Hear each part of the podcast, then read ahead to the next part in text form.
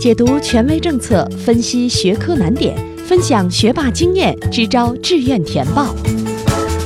紧跟教学进度，贴近考生需求，高考冲刺三百六十度无死角有声宝典。宋小南工作室倾情奉献。欢迎收听由宋小南工作室制作的升学 FM，我是宋小南。每年自招的招生简章基本上要到二月底，也就是到二月二十七号、二十八号左右才会放出。但是呢，大家知道，在高三的下学期一旦开学，我们考生的精力可能更大的就得放在二轮复习以及随之而来的整个城市的一模考试当中了。那紧接着问题就来了，有很多情况下，自招的选择会对考生带来一定的尴尬。比如说，如果没有奖项，到底要不要做自招呢？比如说，对于自招的目标学校而言，那些我冲一冲想要去尝试的学校，那好像我的条件又不够；那些条件可以满足的学校，我去查了查分数呢，孩子可能裸分也能考得到。那我到底还要不要去花时间呢？那以及有家长现在就在考虑综招了，我孩子的优势啊，更多的是在呃，可能学业水平考试 A 比较多，比较适合综招。那自招到底还要不要做呢？那同时呢，还有一些考生可能现在虽然很想做自招，但是苦于还没有找到可行的解决方案。比如说，我孩子是个理科生，未来也挺想去啊申请理科或者工科的专业，但是啊，孩子的奖项是一个文科的奖项，是叶圣陶杯作文或者是创新英语大赛这样的奖项，会对我产生怎样的影响？我应该如何去做准备呢？那今天就把前面提到的几个问题给大家一个明确的解答。第一个问题，没有奖项要不要做自招？在今年啊之前的一期关于自招的播客节目里边，我给大家分享过了，就是自招政策变化的第一年是二零一五年，在那个时候啊，我也为大家在做着自招的一对一，我会发现，在政策调整的时候，在乱战大多数人没有反应过来的时候，可以说政策变化所带来的红利和机会还是蛮大的。在二零一五年呢，其实我们可以。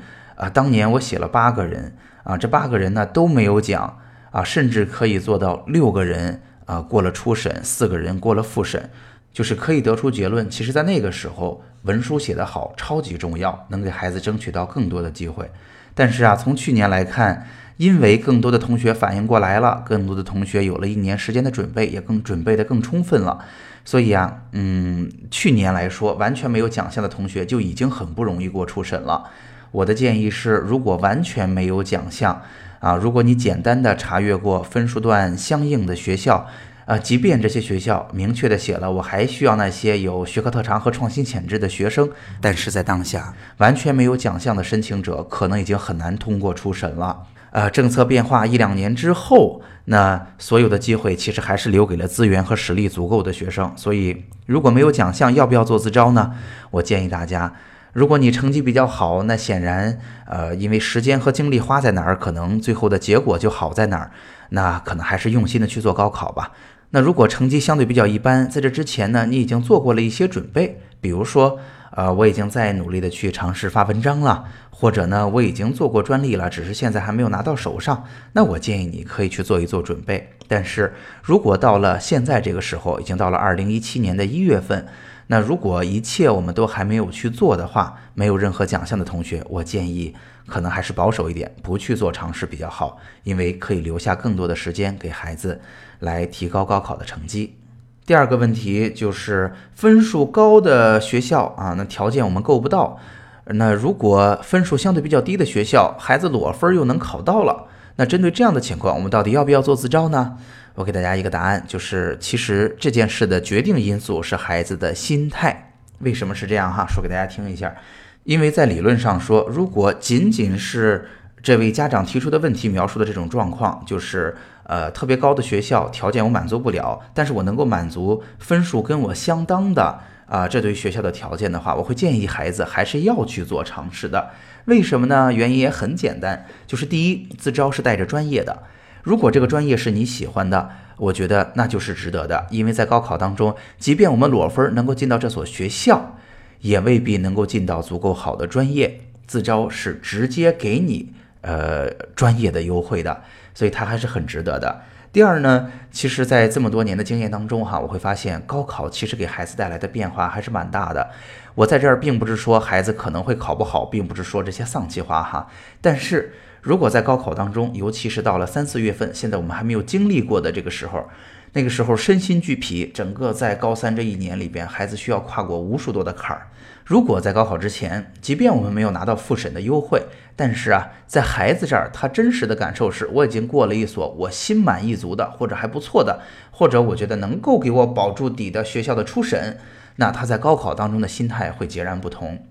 那在前年呢，我做过一个这样的咨询，那这位同学其实他的成绩，嗯，已经算不错了，大概能考个六百三十来分儿。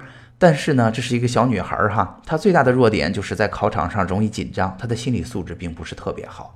那当年呢，我在帮她做自招的过程当中，我们通过了苏州大学的初审。大家也知道，苏州大学第一学校很好啊，好的专业也很多。第二呢，她又在一个不错的城市，苏州也很富啊，生活状况也不错，她也很喜欢。所以反而他在高考当中，因为有了一个自招初审的结果，他考得特别好。最后自招其实完全没有用上，他考了六百四十多分，最后裸分去了华东理工大学。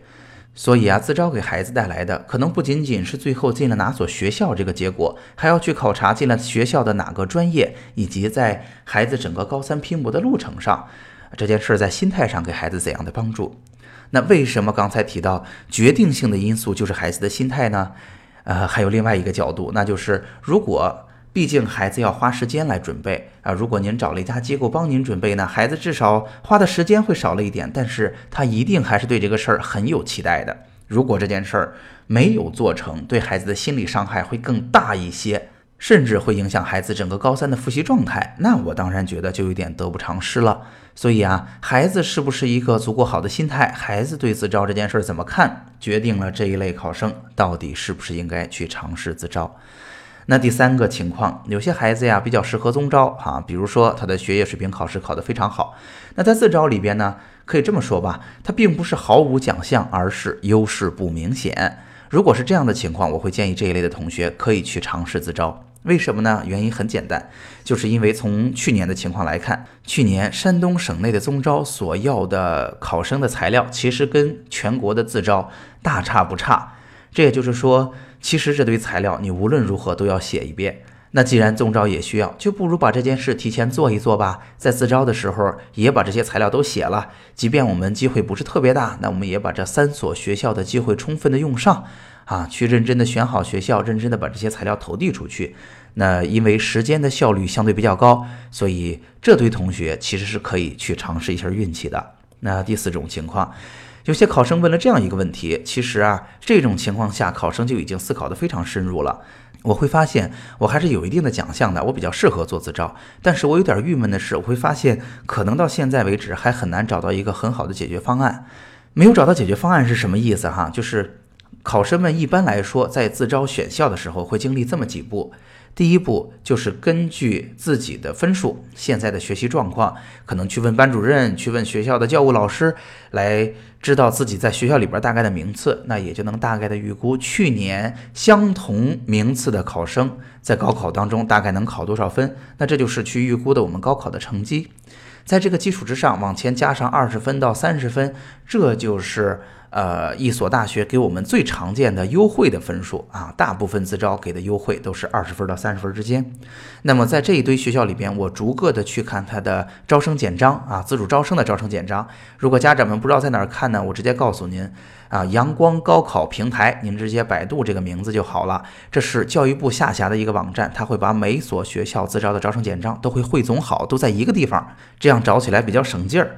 啊，看过了这些招生简章，你会发现我很多学校呢，可能只允许呃三所，三所是比较常见的，有很少的学校呃允许你报的同时报的学校超过三所，甚至有学校呃允许你报的学校就只有一所。在这种情况下呢，每所学校拿出来做自招的专业又有所不同，有的时候呢，考生会发现在这个范围当中很难找出三所我能申请相同专业的学校。然而，如果三所我不尝试相同的专业，那么就会带来问题。一方面，不可能我什么方向上都有奖吧，我的奖项可能是对着某一个专业的，但是并不是每一个学校都把这个专业拿出来招生啊。如果遇到这样的状况怎么办？我先想提醒很多同学哈，在我最近接到的家长的询问当中，我会发现很多同学和家长还没有考虑过这个问题。即便是有一些机构帮着做的家长和考生，也没有考虑到这个问题。我认为这个问题是要提前考虑的，否则到时候你会很慌乱的。